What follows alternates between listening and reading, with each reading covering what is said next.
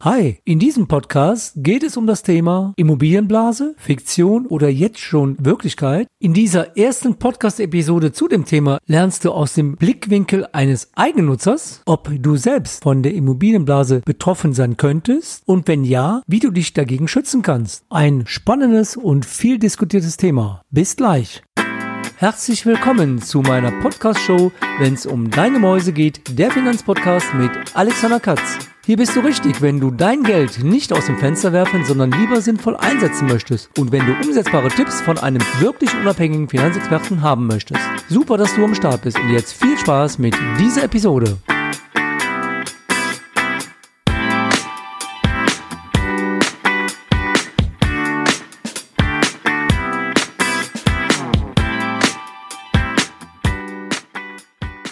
Was erwartet dich in dieser Episode? Anfangen möchte ich mit der Definition, was ist eine Immobilienblase und wie unterscheidet sich diese von einem überhöhten Marktwert. Dann gehe ich darauf ein, aus welchem Blickwinkel kann ich eine Immobilienblase überhaupt betrachten. Dies kann ich aus dem Blickwinkel des Käufers, des Investors machen oder aus dem Blickwinkel des Verkäufers. Ein weiteres Kriterium ist natürlich die Nutzungsart. Nutze ich diese Immobilie für mich, also zur Eigennutzung, oder vermiete ich die Immobilie wie zum Beispiel ein Mehrfamilienhaus? Aus diesen vier Blickwinkeln Käufer, Verkäufer, eigengenutzte Immobilie, vermietete Immobilie, ergeben sich verschiedene Aspekte, die zu einer unterschiedlichen Aussage führen, wenn es um das Thema Immobilienblase geht. Das möchte ich jetzt detailliert mit dir in meinem Podcast besprechen damit du dir die Frage beantworten kannst, bist du von der Immobilienblase vielleicht betroffen? Wie kannst du dich dagegen schützen? Und was musst du bei einem geplanten Kauf einer Immobilie beachten? Der erste Punkt. Was ist eine Immobilienblase? Laut Wikipedia ist eine Immobilienblase eine Form einer Spekulationsblase. Hierdurch kann der Markt überhitzen, was dazu führt, dass dann relativ schnell die Preise fallen können. Der zweite Punkt. Wie schätze ich den Marktwert einer Immobilie ein? Der Marktwert ist der Wert, der sich aus Angebot und Nachfrage ergibt und letztlich den Kaufpreis abbildet. Ein knappes Angebot und eine hohe Nachfrage führt in der Regel dazu, dass der Kaufpreis erhöht ist. Aber es heißt nicht gleichzeitig, wenn der Kaufpreis erhöht ist, dass dieser schon ein Indiz für eine Immobilienblase sein kann. Der dritte Punkt, handelt es sich um einen Käufer oder um einen Verkäufer? Zunächst gehe ich auf den Käufer ein.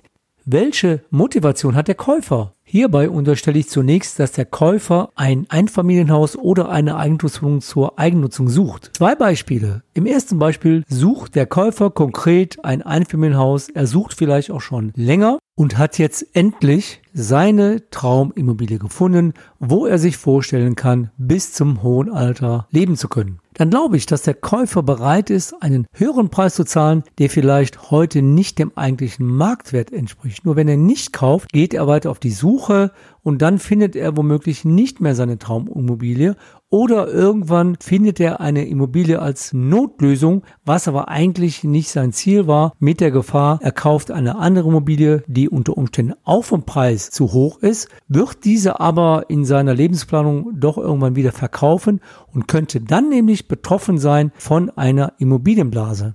Das zweite Beispiel. Der Käufer ist auf einer allgemeinen Suche. Er informiert sich, was bietet der Markt. Er informiert sich, welche Immobilie kann ich mir leisten, spricht vorher mit seiner Hausbank oder nimmt meine Beratung in Anspruch. In welcher Höhe sollte er eine Immobilie suchen, die dann auch zu der entsprechenden Finanzierung und zu seiner Liquidität passt. Das heißt, dieser Käufer ist noch nicht auf der konkreten Suche. Er wird vielleicht erst einmal abwarten, bis der Markt sich wieder beruhigt hat oder er wird mehr Eigenkapital besparen, damit er sich vielleicht in ein oder zwei Jahren eine Immobilie in einem höheren Preissegment leisten kann. Kommen wir jetzt zur Betrachtungsweise aus der Sicht des Verkäufers. Welche Motivation hat der Verkäufer? Dies möchte ich dir an drei Punkten aufzeigen. Der Verkäufer will verkaufen. Der Verkäufer kann verkaufen oder der Verkäufer muss verkaufen. Zu dem ersten Punkt. Der Verkäufer will sein Haus verkaufen, weil sich seine Lebensplanung verändert hat oder verändern wird. Deshalb wird dieser Verkäufer bei der Kaufpreisverhandlung mit dem Käufer vermutlich wenig kompromissbereit sein, denn er möchte den in diesem Segment vielleicht derzeit überhitzten Markt für sich nutzen. Nächster Fall. Der Verkäufer denkt darüber nach, seine Immobilie in den nächsten ein bis zwei Jahren zu verkaufen, weil er sich aufgrund seines Alters eine kleinere Immobilie kaufen möchte. In diesem Moment ist er auch in der Funktion eines Käufers und ihm ist bewusst, dass er bei den derzeitigen Marktgegebenheiten auch einen höheren Kaufpreis zahlen würde und wird insofern nicht gewillt sein, für seine Immobilie, die er verkauft, einen zu niedrigen Preis zu bekommen. Also lässt dieser Verkäufer sich Zeit, um seine Immobilie auch zu einem realistischen Preis verkaufen zu können. Das dritte Beispiel. Der Verkäufer muss verkaufen, zum Beispiel aufgrund einer Trennung oder weil er sich die Immobilie aus wirtschaftlichen Gründen nicht mehr leisten kann. In diesem Fall wird der Verkäufer eher bereit sein, gegebenenfalls einen geringeren Verkaufspreis zu akzeptieren, sofern hier die Nachfrage nicht hoch genug ist. Wenn der Verkäufer aufgrund einer Notsituation seine Immobilie verkaufen muss, ist es ganz wichtig, dass er den Verkauf mit seiner Finanzierungsbank abstimmt und es nicht zu einer Kündigung des Kreditengagements kommen lässt, weil er zum Beispiel die Rate nicht mehr zahlen kann. Denn dann wird die Bank gegebenenfalls eine Zwangsversteigerung veranlassen und das kann dem Verkäufer sehr viel Geld kosten und seine Existenz gefährden. Wie du siehst, führen die unterschiedlichen Betrachtungsweisen dazu, dass der Kaufpreis oder die Höhe des Kaufpreises nicht gleichzusetzen ist mit einer Überbewertung des Immobilienmarktes. Nachdem ich im ersten Teil dieses Podcasts auf die Betrachtungsweise des Käufers und des Verkäufers eingegangen bin, möchte ich jetzt auf drei wichtige Aspekte bezüglich des Substanzwertes eines eigengenutzten Einfamilienhauses eingehen. Hier gibt es nämlich drei unterschiedliche Faktoren. Der erste Punkt. Handelt es sich bei der Immobilie, die ich kaufen möchte, um einen Neubau? Einen Neubau, den ich entweder von einem Bauträger schlüsselfertig zum Beispiel kaufe oder wo ich selbst als Bauherr auftrete und die Planung über einen Architekten machen lasse. Der zweite Punkt, kaufe ich eine Bestandsimmobilie, zum Beispiel aus den 90er Jahren, wo ich nicht sehr viel renovieren muss. Vielleicht brauche ich eine neue Heizungsanlage oder ein Bad wird modernisiert. Es sind aber überschaubare Kosten, ansonsten muss hier nicht viel gemacht werden. Der dritte Punkt. Kaufe ich eine ältere Immobilie, die einen hohen Renovierungs- oder Sanierungsaufwand hat. Warum sind diese drei Punkte besonders wichtig für die realistische Einschätzung der Baukosten bzw. des Kaufpreises der Immobilie?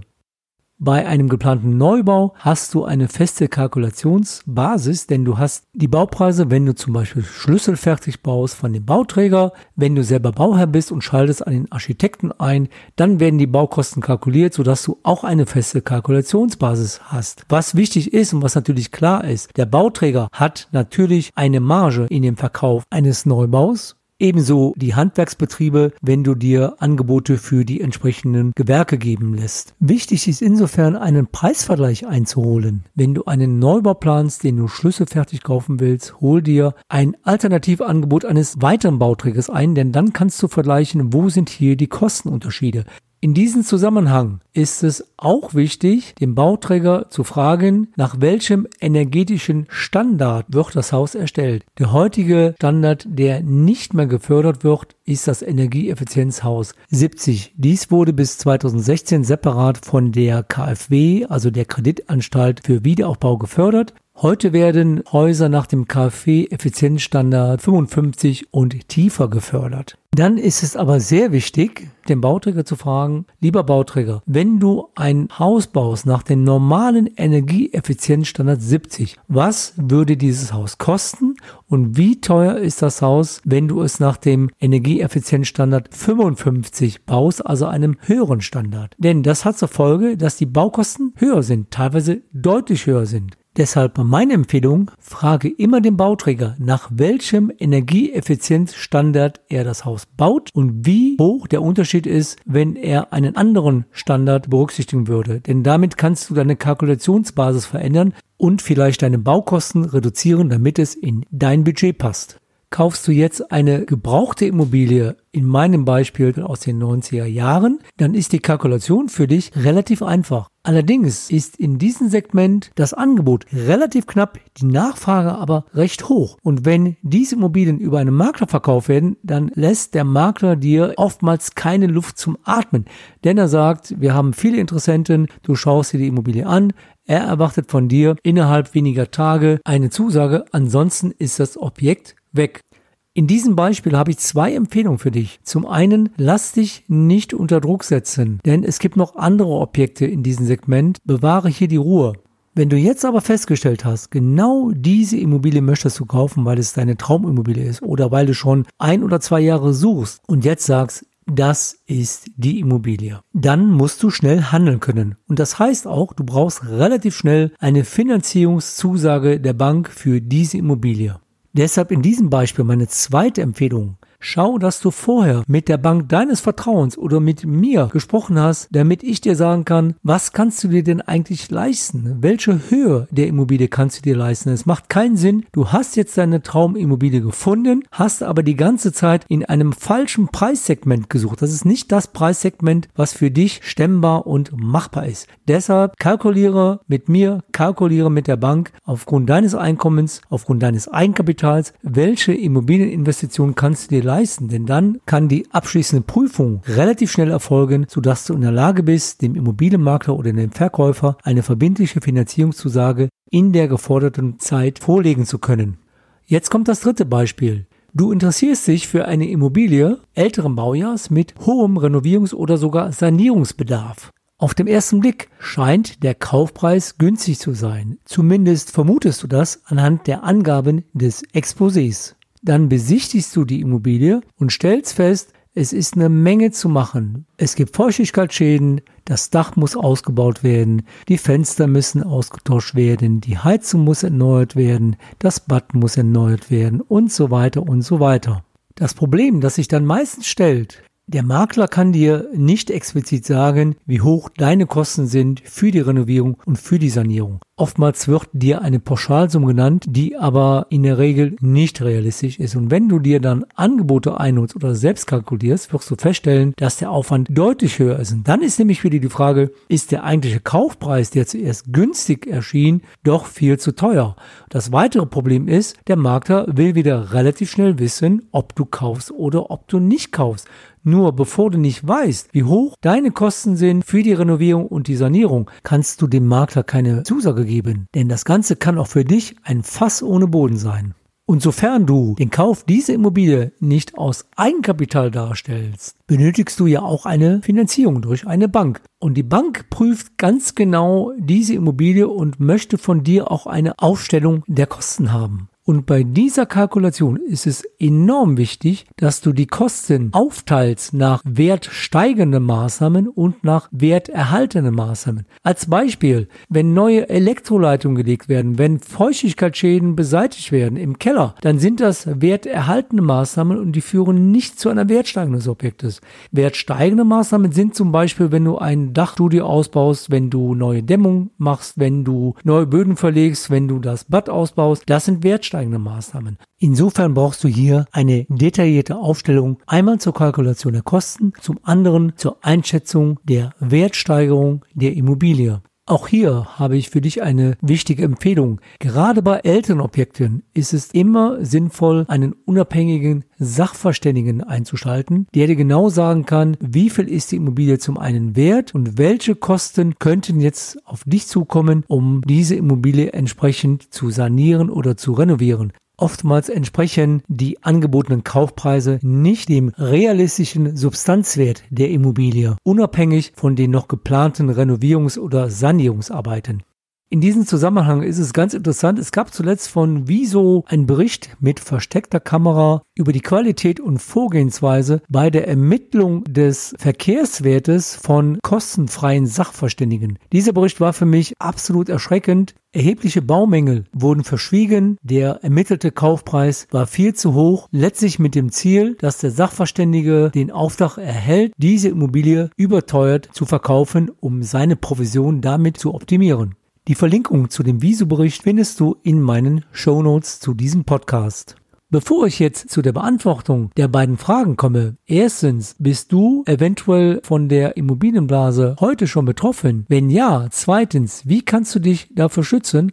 möchte ich ein kurzes Zwischenresümee ziehen, was wir bisher besprochen haben. Am Anfang habe ich dir erläutert, wie kann man das Thema Immobilienblase definieren, wie kann ich einen Marktwert oder einen marktgerechten Kaufpreis definieren. Dann sind wir von der Betrachtungsweise ausgegangen der Motivation des Käufers und der Motivation des Verkäufers, zum einen eine Immobilie zu kaufen und zum anderen eine Immobilie zu verkaufen. Dann bin ich eingegangen auf die Immobilienart. Das heißt, heute sprechen wir von einer eigengenutzten Immobilie und nicht von einer vermieteten Immobilie. Das Thema vermietete Immobilie und worauf hier zu achten ist, das erläutere ich in der nächsten Podcast-Episode. Am Schluss dieses Podcasts möchte ich dir jetzt meine Einschätzung abgeben zu meiner eingangs gestellten Frage Immobilienblase, Fiktion oder heute schon Wirklichkeit und wie kann ich mich davor schützen? Eine pauschale Antwort kann ich dir hierzu nicht geben, denn es gibt, wie in diesem Podcast detailliert aufgeführt, verschiedene Betrachtungsweisen und verschiedene Blickwinkel. Meine Einschätzung ist, dass wir gerade im eigengenutzten Bereich ein sehr hohes Preisniveau haben und man hier schon genau überlegen muss, welchen Preis bin ich bereit zu zahlen.